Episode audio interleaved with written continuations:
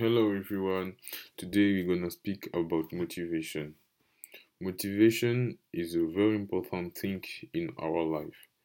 If you are not motivated to do something, you are you are going to fail all projects in your life.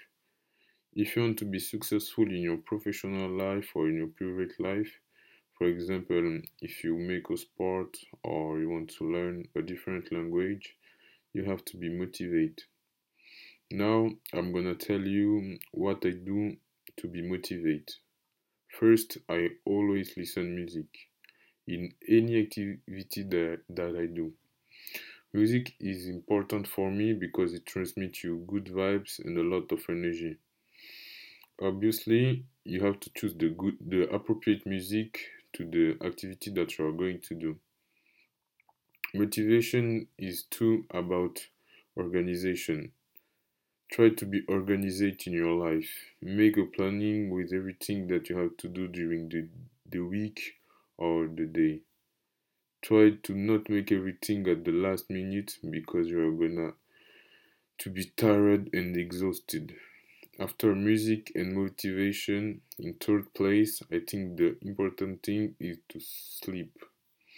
If you sleep not very well, well you cannot be motivated.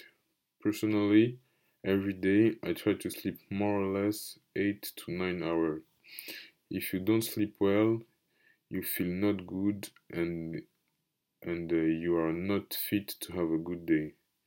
If you are tired, you are not going to do a lot of activities or you cannot uh, do your revision during the day. Also, try try to make your activities during the day and keep the night to be relaxed and uh, sleep. And for me, the last and most important thing that I can suggest to you is to have good friends.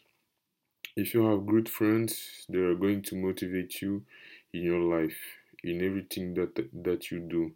They are going to tell you if something that you do is not very good. If you have if you don't have good friends, they transmit you bad energy, and with bad energy, you can absolutely do nothing. It's better to to have three real friends that support you when you are good and bad, that have 15 friends that are not there when you need help. I hope that I help you with those different advices. Thank you to have listened. Bye.